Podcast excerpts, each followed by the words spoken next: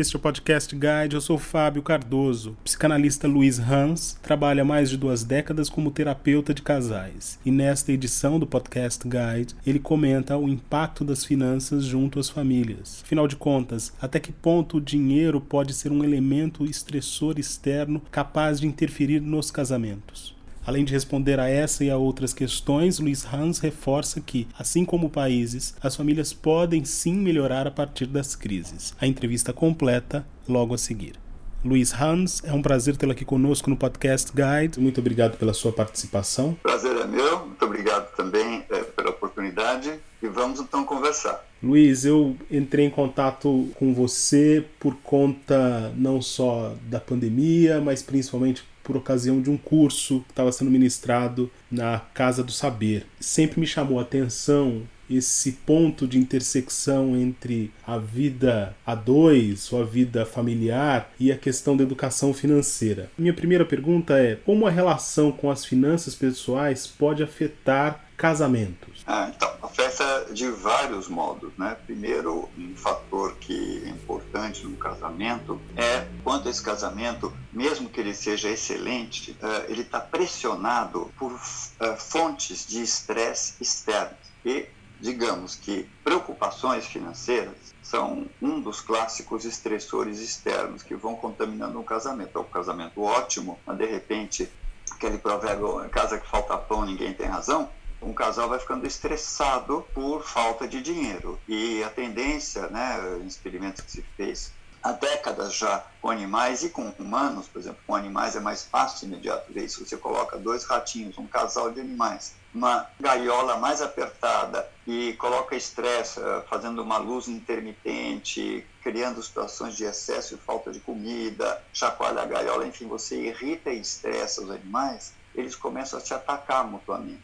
E um casal sob estresse, familiares doentes, trânsito, eh, filhos com problemas, há um acúmulo de estressores externos, o dinheiro um fundamental eventual estressor externo, vão ficando tão tensos que frequentemente a tendência é perder a paciência um com o outro e em algum momento até começar a atribuir o mal-estar ao parceiro, alguma atitude, ou até o problema financeiro ser atribuído ou a mulher que gasta demais, o marido que gasta demais, ou a mulher ou marido que não trabalha não ganha o suficiente. Então tem esse lado negativo. O lado uh, já não tão ligado a estressores, né? bom, primeiro tem o um lado positivo, sem dúvida nenhuma, um casal que está numa situação financeira favorável se sente confortável com as finanças, tem um elemento a mais de aliança e de prazer. E depois tem uma parte interna, terminando sua pergunta, que é a relação de poder, porque bem ou mal, ser o provedor ou a provedora, por mais que o provedor ou a provedora, eu falo provedora porque começa a existir uma situação em que não só uh, em muitos casais a mulher contribui com 20, 15, 30%, ou em muitos com 50%, como a gente começa a ver casais em que a mulher é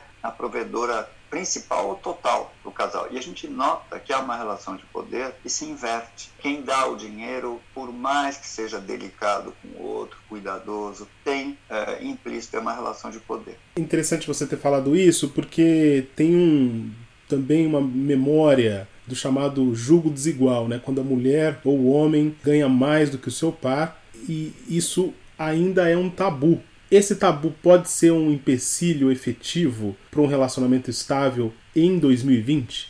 Pode sim, claro que nós estamos falando aqui da major, maioria, uma coisa majoritária dos casais é, tradicionais, homem e mulher, mas a gente já vê também casais de duas mulheres ou dois homens ou cristais, etc., que de alguma maneira também a questão do poder independente da questão de gênero, vai virando, às vezes, um problema devido a uma relação estressada de poder que se estabelece aí ou inferioridade. Mas voltando à questão de homem e mulher, sim, se a mulher se torna ou uma provedora ou ganha tanto quanto, comum que ela se veja, primeiro, claramente, agora não só do ponto de vista jurídico, como já era, mas do ponto de vista moral, com direitos iguais. Ela, com não faz o mínimo sentido eu acordar à noite para trocar a fralda de bebê mais vezes do que você, eu acumular milhões de tarefas a mais que você, trabalhar tanto quanto você ou mais e ganhar dinheiro, isso daqui não faz sentido também não faz sentido eu ter que te acompanhar. Então, se você tem um emprego novo, eu ter que mudar com você para nova cidade, se eu ganho mais. É ruim para a família, é ruim para todos. Então isso já começa a estressar. E depois tem a perda de admiração. Nós temos um machismo estrutural. As mulheres, frequentemente, elas mesmas não admiram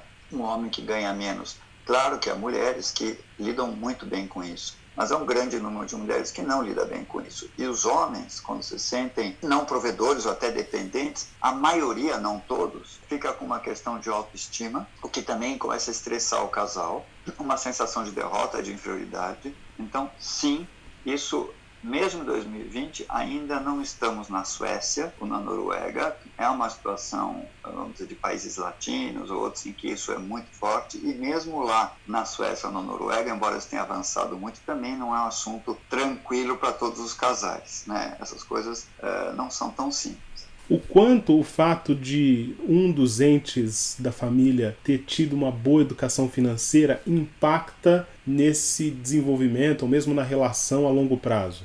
Pode impactar positivo ou negativamente, porque uma boa educação financeira, em tese, me permitiria evitar duas coisas. Uma é entrar em dívidas, dar um passo maior do que a perna, etc. E dois, é fazer aplicações mal feitas ou não otimizar minimamente né, as minhas reservas ou eventuais investimentos. Então, claro que em tese seria positivo. Agora, se houver uma assimetria, o, o outro tem pouquíssimo conhecimento financeiro ou pouco autocontrole, ter uma educação financeira pode ser um fator de grandes conflitos, porque um vai tentar enquadrar o outro. Às vezes, do ponto de vista meramente de dinâmica, o ideal é os dois terem uma educação financeira, ou os dois não terem, serem um pouco mais soltos e desmiolados, o que não é bom para as finanças da casa, mas talvez os dois fiquem cometendo os mesmos erros em sintonia. Claro que o ideal é ter uma educação financeira e que ela possa se disseminar na casa e todo mundo adquiri-la. Luiz, em um momento em que há tantos estímulos e gatilhos para consumo, sobretudo com as mídias sociais, como é possível não procurar felicidade, e eu coloco a felicidade entre aspas aqui, na vida idealizada do Instagram, por exemplo? Isso é um problema coletivo. As pessoas com Instagram, Facebook, eh, ou mesmo antes dessas mídias sociais, olhando para o vizinho, para a vizinha, ou para o tio, para a tia rica, ou sei lá o quê, ou para o amigo de infância que deu certo, ou amiga, as pessoas se comparam. Desde do Homem das Cavernas. Embora numa tribo tivesse talvez menos coisas para comparar, mas também tinha. Uma tribo nômade também tinha diferença, por menos que fosse uma sociedade de classes, etc. As pessoas se comparam, desde tempos bíblicos nós vemos relatos de inveja, ciúme, etc.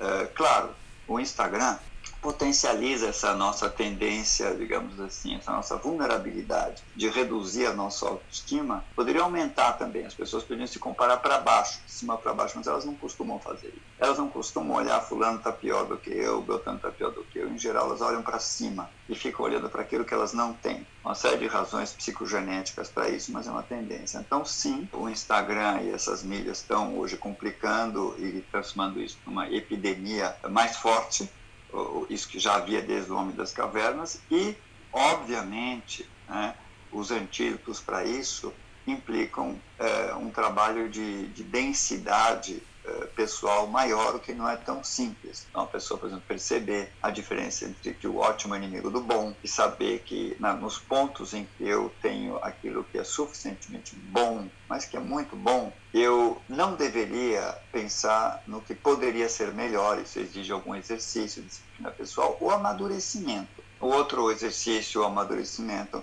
perceber que ainda que eu não tenha alguma coisa que seja plenamente satisfatório, há coisas que eu simplesmente nunca vou ter, que estão fora do meu alcance. Podem ser mesmo também aspectos da sorte, nem tudo é uma questão de competência. Também há questões de sorte, eu não tenho essa onipotência. É, outra coisa é eu saber compensar.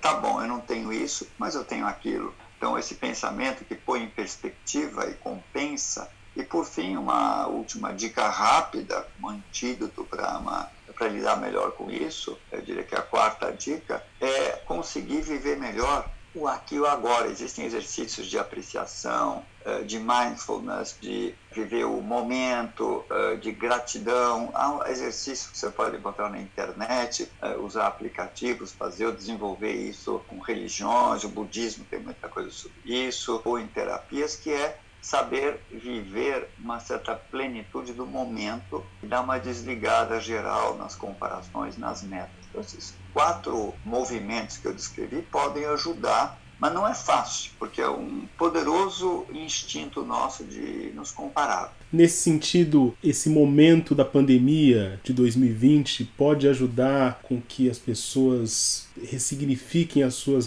suas relações com o dinheiro, por exemplo, ou mesmo com esse desejo de status? Poderia, deveria, eh, mas não necessariamente isso vai acontecer. Claro que algumas pessoas, mas não, não há uma pesquisa no momento sobre isso, então eu vou te falar uma coisa meramente intuitiva, que não tem a mínima base científica, mas eu diria o seguinte: temos percentuais, o grosso da população está, como sempre, lutando pela sobrevivência. E a pandemia é mais um elemento complicador dessa luta pela sobrevivência. Mas quando a gente fala de classe média, né, classe média e classe alta tem também seus diversos níveis.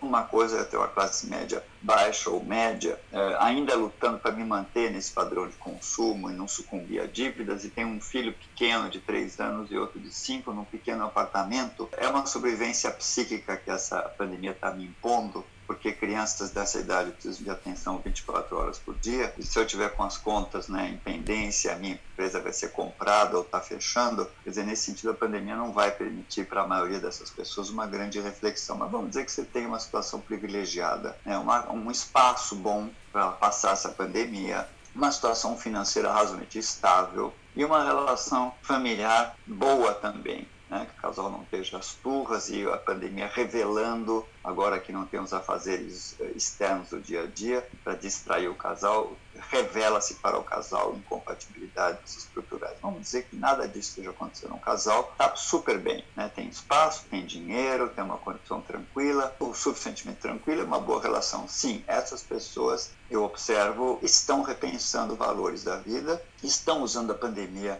como uma oportunidade para ter um outro ritmo, para pensar de maneira mais criativa, para dar um outro lugar para o consumo, para o dinheiro, etc.